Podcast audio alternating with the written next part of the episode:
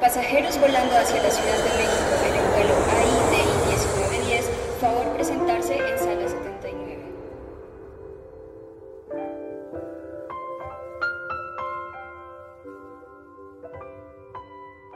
Prepara el café como siempre, el mismo desayuno de los viernes. Hola a todos, muy buenas tardes. De vuelta estamos en nuestro podcast de los viernes. Hoy estoy con Agustina Rey. Así que bueno, hola Agus, ¿cómo andás? ¿Qué tal? Buenas tardes a todos. ¿Cómo les va? De vuelta por aquí. Bueno, a ver, la realidad es que venimos de una semana donde de vuelta no volvemos a ver nada muy distinto de lo que ya venimos charlando y todo eso. Entonces, bueno, vamos a aprovechar para profundizar un poco en lo que. en los temas que venimos hablando. Básicamente, el mundo ya tiene asumido lo que es suba de tasas, lo que son conflicto Rusia y Ucrania. Eh, ¿Qué ves así sobresaliente, Agus, esta semana en el panorama internacional? Bueno, yo creo que la discusión de la, inversión de la curva de tasa ca- prácticamente ocupó todas las conversaciones Sí. de mercado. Eh, y especialmente un poco lo, lo dijimos el viernes anterior, todos estaban mirando la curva de dos años contra la de 10, esa, esa inversión, digamos, eh, que hubo de tasas, que significa, recordamos un poquito, que la tasa de los bonos a dos años fue mayor que la del bono a 10. Eso se llama inversión de la curva en los mercados y, si- y significa que, o por lo menos ha sido interpretado muchísimas veces como un buen indicador de una recesión futura. Sí. Y lo dijimos un poco y después con el correr de los días todo el mundo empezó a hablar de eso, que no, no necesariamente así, y aparte pasa mucho tiempo, un indicador eh, en extrem- extremadamente anticipado, Exacto. digamos, de lo que puede venir. Y en realidad hay algunos que hasta dicen que en realidad hay más circunstancia que otra cosa. Bueno, incluso muchas veces, eh, si bien se dice que todas las recesiones fueron precedidas por una inversión en la curva, hubo varias veces en la historia que la curva se invirtió y la recesión nunca llegó. Entonces, si bien es un indicador que todo el mundo mira atentamente, no quiere decir que tengamos la recesión a la vuelta de la esquina. De hecho, creo que no, no va a ser así, por lo menos eh, una, uno, un- un- unos resets que yo sigo bastante y son bastante, digamos, este, poderosos en sus predicciones. Ellos lo que escriben esta semana es que en realidad lo que hay que ver es la curva de dos meses contra 18. Claro, una curva más corta. Y ese, y ese indicador todavía no se ha invertido y es muchísimo más exacto y más anticipado que la de dos años contra 10. Bien. Y yo creo que pasa por ahí. Creo que en realidad lo que vamos a ver es una, un crecimiento algo menor. Sí. Todo el mundo está recortando previsiones de crecimiento Sí. hacia el mundo y Estados Unidos van a, vamos- van a crecer menos. Eh, hasta China quizá se le complique cubrir- cumplir ese 5,5 para 2022 que se, que se digamos, por- propuso a inicio de año Sí. pero finalmente nos vamos a encontrar si esto yo no creo que vamos- no vayamos a una recesión con inflación pero sí a una economía creciendo más lentamente con algo de inflación En, en cuanto a la inflación del mundo, que también es un tema que venimos hablando muy mucho, ¿crees que ya llegó a su pico, que estamos cerca?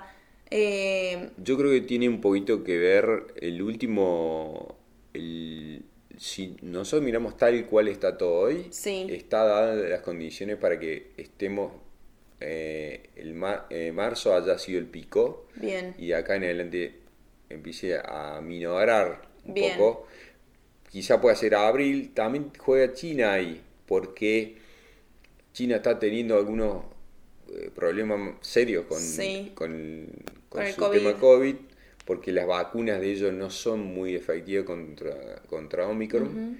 Y entonces eh, Shanghái vio la actividad es mucho menor a la que hubo en los primeros este, momentos allá por 2019, ¿no? sí, hoy Shanghái está eh, 20, totalmente cerrado.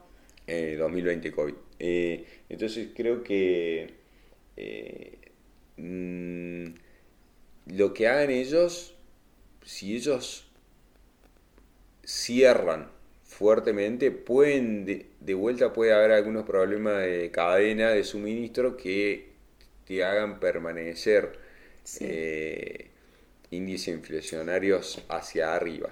Quizá veamos algún efecto, digamos, inercial que nos lleve a algunos datos más altos, pero yo creo que en adelante, en algún momento, el mercado va a empezar a recibir datos no, no tan altos. Y entonces ya el primer dato menor al anterior, el mercado se va a tranquilizar para terminar el año en niveles de 4%, digamos, para Estados Unidos, que no es del 2% que pretende la Fed, pero yo sí ahí creo una cosa. Eh, los problemas de inflación que estamos viendo, y esto es un razonamiento mío y seguramente me puedo equivocar porque no soy el, mejor economista del mundo, por supuesto, pero vienen por el lado de la, de la oferta. Sí. Entonces, o muchos de ellos vienen por el lado de la oferta. Entonces yo creo que, como lo dijo acá Licha y ya lo hemos dicho un par de oportunidades, combatir un problema inflacionario por oferta con, ta con sube tasas no, no, es tan efectivo. Exacto. Pero en realidad lo que la Fed para mí está haciendo, para decirlo en términos rústicos, digamos, es juntando balas en el cargador, porque subir la tasa al nivel neutro o, neutro, si ellos le llaman neutro, eh, de, sería el objetivo hoy en 2,4%.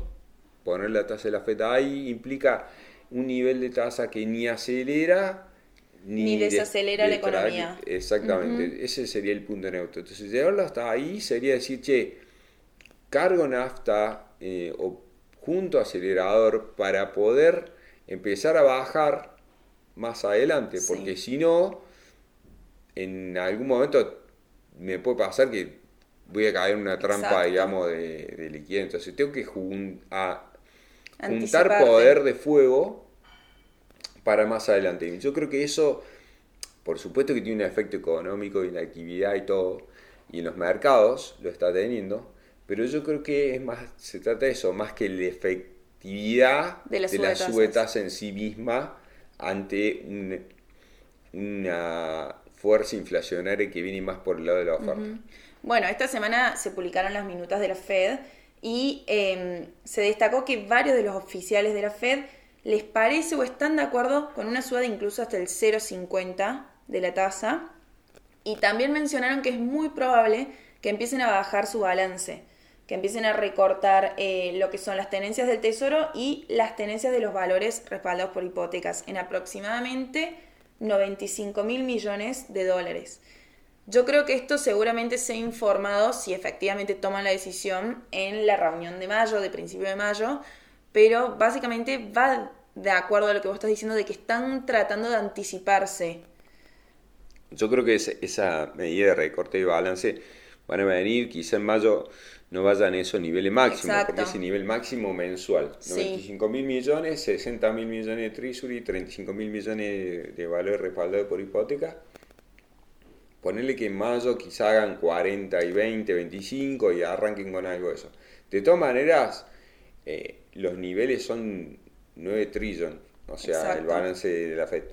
Está bien que empiece a recordar, me parece no es descabellado hay que ver cómo, cómo lo toman los mercados. La duda grande es si los mercados de acciones, más que nada, que son, es lo que yo creo que me importa más porque son los que más eh, nos pueden defender al inversor, si, si los mercados de acciones se la bancan o no a ese recorte, digamos, de stock que planea hacer. Y yo si miro para atrás, y vuelvo al, indicador este de la, de la, inversión de la curva, también es un indicador a favor de las acciones que haya pasado eso. Porque las últimas cuatro veces que se invirtió, la curva de 2 contra 10, me refiero, 2 años contra 10 años, los mercados anduvieron bien en adelante. Y es más, anduvieron tan bien como un promedio de un 28% en los 17 meses siguientes, al pico de mercado. Entonces, en las últimas cuatro veces de inversiones de la curva, hubo 17 más de nafta en los mercados por 17 meses más de suba a un promedio de 27-28% de suba. Y la última vez fue, el pico se produjo, que es el valor más corto, a los seis meses siguientes, el mercado subió 18%. Sí, que fue al principio del COVID, ¿o no? Claro, entre las, digamos, esa fue la inversión de la curva, se produjo en, en agosto del 19 y, ¿Y, el... pico del mercado se produjo en febrero del 20. Exacto, antes de empezar a bajar por COVID. Bueno, incluso, a ver, yo creo que el marzo fue un buen mes. Eh, ya ahora que terminó marzo, fue un, buen mes para los mercados. Eh, el S&P, el Nasdaq, muchos recuperaron muchas de las, de las pérdidas que veníamos viendo, si bien todavía siguen en negativo si miramos el año, en marzo les fue bastante bien. Eh, yo creo Ahora que, estos días capaz sí, un aflojó un poco, pero yo creo que los compradores por ahí de acciones, los inversores se dieron cuenta que el, que el mercado estaba barato dentro de poco, dentro de todo, y que esta novedad de la inversión de la curva no es mala para nada para los mercados. Eh, incluso si vemos las tech, que a veces son las más golpeadas, eh, cuando los inversores se, se, asustan y eso, el marzo las tech subieron más que el promedio del mercado y creo que eso nos muestra que los inversores están recuperando a poco la confianza en las tech y en el mercado en general. ¿Coincidís con eso, Agus? Sí, aunque sea lo están haciendo por un, por un tema de compra oportunidad. De oportunidad, sí. También ahí hay, hay algo que me gustaría comentar en un, en un segundo, que es, dentro de las acciones incluso, yo también empezaría a mirar a Europa. Porque acciones europeas en estos niveles de precio, con el castigo que tuvieron, aun cuando el tema eh, bélico todavía está indefinido, eh, si yo comparo stock 600 europeo contra SP500, en valor relativo está en nivel más barato uno contra el otro de los últimos 16 años. Bien. Entonces, yo creo que por ahí hay, otra que empezar. Por lo menos puede haberla. Hay, habría que estudiar, pero es para tener en cuenta. Sí, sí, sí. Bárbaro. Em, bueno, después, ¿crees que pasemos a lo que es plano local? A ver qué tenemos para comentar ahí. Em, dentro de todo, el CCL y el MEP continúan baratos la brecha sigue baja alrededor del 70%, incluso llegamos a ver que el MEP y el dólar turista, que sería como el oficial al cual podemos acceder, estuvieron en niveles prácticamente iguales. Eh, ¿Crees que esta brecha puede mantenerse o qué ves que está influyendo en el mercado para que se mantenga bajo lo que es el CCL o bueno, en su efecto el MEP? Yo creo que hay hay algunas cosas que han estado jugando a favor de, digamos, de la, de la baja del, del, y del MEP, todos los dólares paralelos, que, que tienen que ver un poquito con las subtasas, otro poco con algo de carry que se está haciendo, que puede quizá haber algo de afuera entrando, porque es mucho lo que ha entrado en Brasil, Chile, Colombia, entonces quizá me parece que algo para Argentina seguramente le está tocando y ese poquito que venga te está ayudando bastante. Eh, también está jugando a favor de ese carry, si querés, que lo puede hacer hasta un local y eh, en los diarios escritos, sí. vendo el que tiene dólares, ya empezaron a aparecer notas, viste, el que compró dólares hace tres meses, viene perdiendo, todas esas, cuando empieza a salir en los diarios, que es cierto, digamos, no es mentira, digamos, pero tampoco es tan, digamos, hay que tomarlo con pinza, ¿no? Un poco. Eh, los números de inflación van a seguir a todo. Ayer, eh, Ciudad de Buenos Aires eh, mostró su número de marzo, 5.9 creo que fue. Sí, y el miércoles tenemos dato de inflación del INDEC para, para todos. Que no va a venir abajo, o sea, el REM creo que pronostica 5.8 más cerca de 6. Y además, y si vos ves los precios de los bonos hacia adelante, todas las proyecciones te dicen, el mercado bono argentino en pesos te está diciendo que espera niveles de arriba del 5 para casi los próximos 6 meses. todos los meses, ¿no? Entonces eso también te, te, de alguna manera te incentiva a que, no te diría quizá mucho venta, pero por lo menos no compra Exacto. de dólar y dice y decís, che, me hago un plazo fijo UVA, me pongo, compro LESER, hago T más uno, fondos SERS, todo ese tipo de, de inversiones son incentivadas por estos niveles Sí. tan altos de inflación. Eh, entonces yo creo que eh, eso es lo que he estado, si querés, explicando la baja del, del IKI y del MEP. Eh, ya volvemos un poquito sobre eso, pero a- además del número de inflación de ayer, también estuvo el acuerdo por el tema gas. Sí. Bueno, eso en realidad el gobierno llegó a un acuerdo con Bolivia, donde nos van a proveer el mismo volumen de gas que nos proveían el año pasado, que son 14 millones de metros cúbicos diarios. Y la verdad, muy buen precio. Yo creo que en eso, si lo comparamos con eh, los barcos que, que llegaron hace un tiempo, alrededor de 40 entre 35 y 45 dólares la tonelada de BTU, es un muy buen acuerdo porque Bolivia nos va a estar cobrando para los primeros 10 millones de metros cúbicos por día entre 8 y 9 dólares el millón de BTU y para los 4 millones restantes 18 dólares. Entonces yo creo que esto va a moderar un poco las presiones eh, que teníamos por el salto en el precio de las energías para la balanza comercial y para los subsidios energéticos. Nosotros dijimos el viernes anterior que a estos niveles de precio de 40 dólares de millón de BTU te daba más o menos que ibas a necesitar entre Sí. 5 y 6 mil palos Sí. eh, para gastar en energía. Exacto. Con estos precios, ya con este acuerdo puesto, si empezás, si rehaces los números, estás hablando que solamente son, serían unos eh, entre 2.500 y 3.000 palos Sí. que vas a perder por ese lado. Sí. Con lo cual, comparado, el viernes anterior hablamos de el, premio por precio que te está dando el complejo cerealero, llamémosle, o sojero, con todo adentro, eh, salías hecho. Y hoy con este acuerdo, aún ya te quedan a favor entre depende del número y no lo sabemos final, pero hoy ya cambia eso y empieza a ser más entre mil y dos mil palos a favor.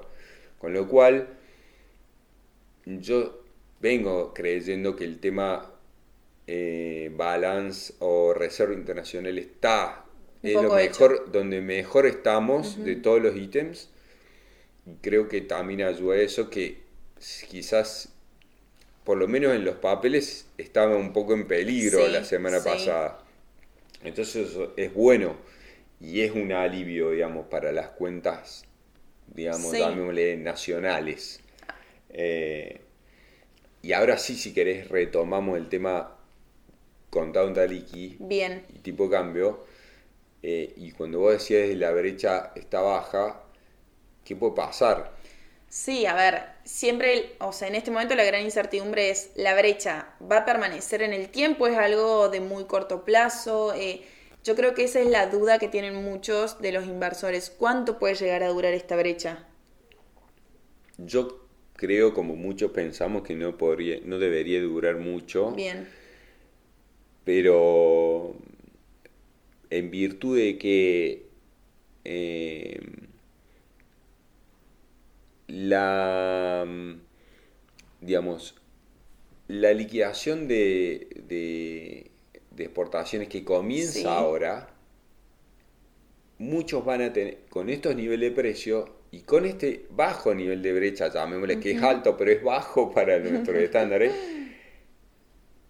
van a tener, estar incentivados a liquidar y dolarizarse Exacto. vía MEP, Sí. volver a dólar vía MEP, digamos. Sí. Entonces, quizá estos niveles de inflación alta a lo mejor te dejan algunos pesos arriba de la mesa que van a tasa o a, o a- ser. hacer, pero algo de demanda va a empezar a ver Sí. en adelante. Y ahí tenemos, volvemos al tema de la- de la- del fantasma del, del tema pesos, que en algún momento quizá empieza a jugar. Sí. Pero yo quizá lo veo más a eso para el de año tres que meses en adelante. No, quizá antes, pero Bien. también tiene que ver con el hecho de la, de la situación política que suceda. eso se te puede complicar, lo hemos visto muchas veces, está tranquilo, está tranquilo hasta que un día no lo está. Exacto.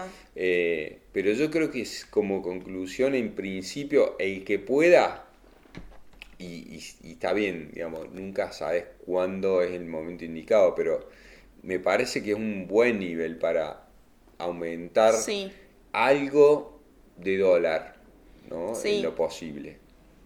Estás dejando algo de dinero arriba de la mesa, ¿no? Porque si vos estás linkeado a U, a ser, es un 5 o 6% mensual, que es mucho mejor a la tasa que vos conseguís. Sí, pero por ahí también estos niveles de brecha pueden significar una oportunidad para el que le gusta estar dolarizado eh, en general, ¿no?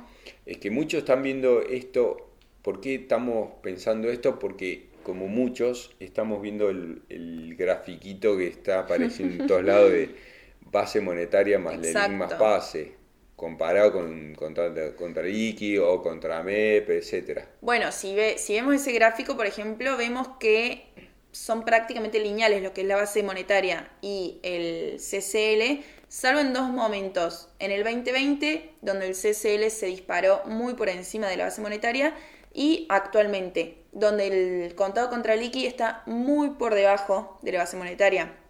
Si tuvieran que igualarse, estamos hablando entre un 20 y un 25% de suba por parte del dólar contado contra el liqui. Entonces, si miramos este gráfico, nos da un pequeño indicio de que puede ser que en algún momento esta brecha tenga que ajustarse. Por lo menos volver a niveles de cierta paridad, te pondría en niveles de precios de hoy de liqui 220 aproximadamente. Esa zona podría ir a buscarla. Sí. Eh, y no estaría de ninguna manera desfasado con lo que históricamente estuvimos viendo. Eh, se ha comportado. Sí. Entonces, yo creo que eso hay que saberlo, tenerlo en mente y quizás sea una de las cosas, bueno, hay muchas eh, cosas que están fuera de equilibrio en Argentina, pero por lo menos para el inversor chico eh, esa hay que, hay que mirar. Sí, tal cual. Bueno, perfecto. Entonces, a ver, como para un último pantallazo. Eh, al inversor que le gusta estar en dólares o a aquella persona que se quiera dolarizar, creemos que estamos en niveles de brecha que realmente está bueno para ingresar al dólar. Y al que prefiere seguir en pesos, por un tiempo más, la mejor opción sigue siendo el ajuste por inflación o el ajuste UVA. Em, así que bueno, AUS, realmente un gusto. Nos vemos el viernes que viene y un saludo grande para todos.